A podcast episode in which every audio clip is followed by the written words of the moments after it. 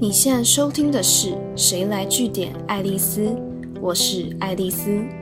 前面几集跟大家分享了一些可以跟人聊不停的方法，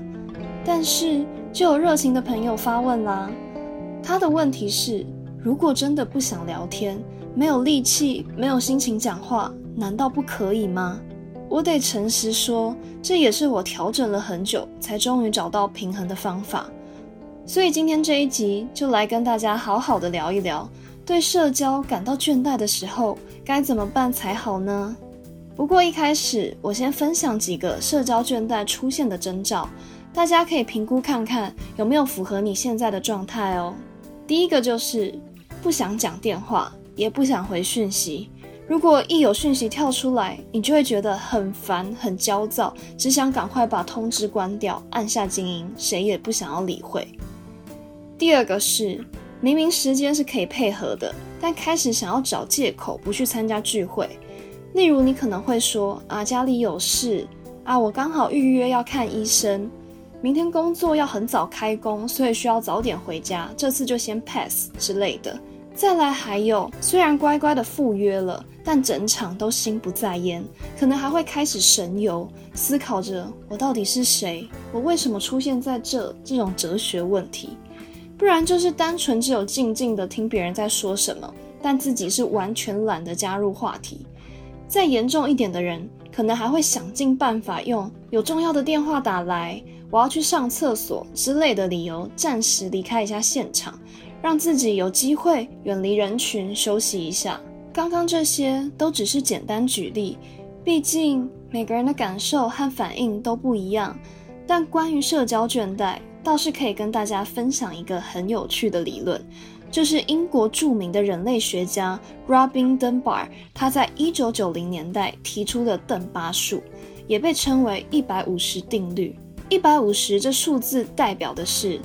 一个人的大脑能够维持紧密而且有效的人际关系的人数上限，通常是一百五十人。在那个时候，Robin Dunbar 他做了各式各样的研究，他发现可以用大脑新皮质的比例去预测一个物种社群的大小。那这套用在人类身上，就是可以根据人脑的新皮质比例推算出人际社交圈的规模。不过，每个人的新皮质大小多少会有一点落差，所以实际上他所提出的邓巴数并没有一个精确、很精准的数值。严格来说是介于一百到两百三十之间，只是大家通常会使用一百五十这个数字。所以帮大家整理一下，简单来说就是，不管你再怎么努力维系你的交友圈，你最多就是只能拥有一百五十个朋友。超过的话，你的脑袋就会负荷不了，开始宕机。这另一方面也可以解释一件事，就是如果你静下心来认真想一想，你会不会发现可以归纳为知心好友，或我们称为闺蜜、挚友、死党的人，通常手指头就能数得出来。这是因为我刚提到的这个一百五十人，还包含你不常见面跟联络的老朋友啊、同学、老同事。所以这些人扣一扣，你实际上真正很亲密的朋友数量很少，甚至只有个位数，也是一件非常正常的事情。那现在大家应该理解了，为什么朋友不用这么多的理由了吧？光是降低了这道心理门槛，你可能对社交就不会这么有压力了，因为你真的可以不用逼自己跟不想见面、不想互动的人来往，因为可能有很多朋友，你们是因为某些事情搭上线。但可能就是曾经认识的关系，需不需要定期寒暄问暖，保持密切联络，甚至见面吃饭？说真的，你有空、心有余力的话再说吧。而且在脸书动态或 Instagram 上，你看到那些网红或人气王朋友，你也不用再眼红了。就算他们朋友数破千，追踪者破万，每次发文都是一百赞、两百赞起跳的，麻烦也请告诉自己。他们跟你一样，最多就是只能拥有一百五十个朋友。最后跟大家分享我预防社交倦怠出现的方式，就是提早一个礼拜甚至一个月，根据自己当时的状态，预先规划自己可以接受的社交频率，同时保留可以弹性调整的空间。我举个例好了，我一个礼拜会赴约的局，就是那种真的需要 social 动脑、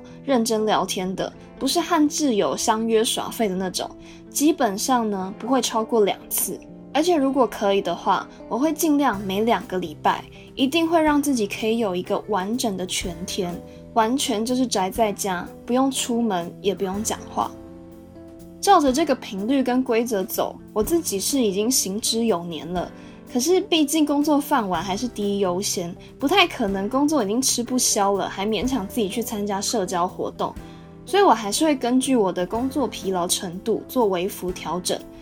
假如我心情跟精神都很好，也没什么案子要加班赶工的话，可能就会很好揪，甚至我会自己临时起意，主动去约一拖人吃饭唱歌。但很忙很累的时候，我就会毫不犹豫地推掉不想去的聚会。假如有些人很坚持，觉得这饭局势必得成型，那我可能就会解释一下，我自己近期的状况真的忙不过来，改约一个月之后之类的。就我的经验，这种局常常就会不了了之，因为大家当下其实也不是很 care，不会马上决定下次要约哪个特定日期。所以有时候吧，改天再约吧，下次还可以约啊，又不是这辈子再也不会见到了。这种事出善意又有点打哈哈带过的方式，当成一个委婉的拒绝法，其实也是一种可以让自己全身而退的做法哦。总之，我再强调一次，请把你希望可以留给自己全然 off，谁也不用理的时间排入行程。社交聊天都应该是要在没有压力的情况下进行的。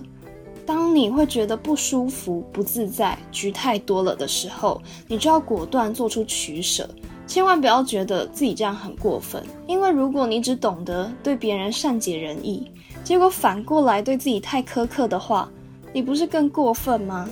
这个问题大家可以好好的思考一下。今天的节目就到这边，如果你喜欢今天的内容。记得按下追踪关注我，之后还有更多有趣的观察和新知要跟大家分享哦。谁来据点爱丽丝？我们下次见。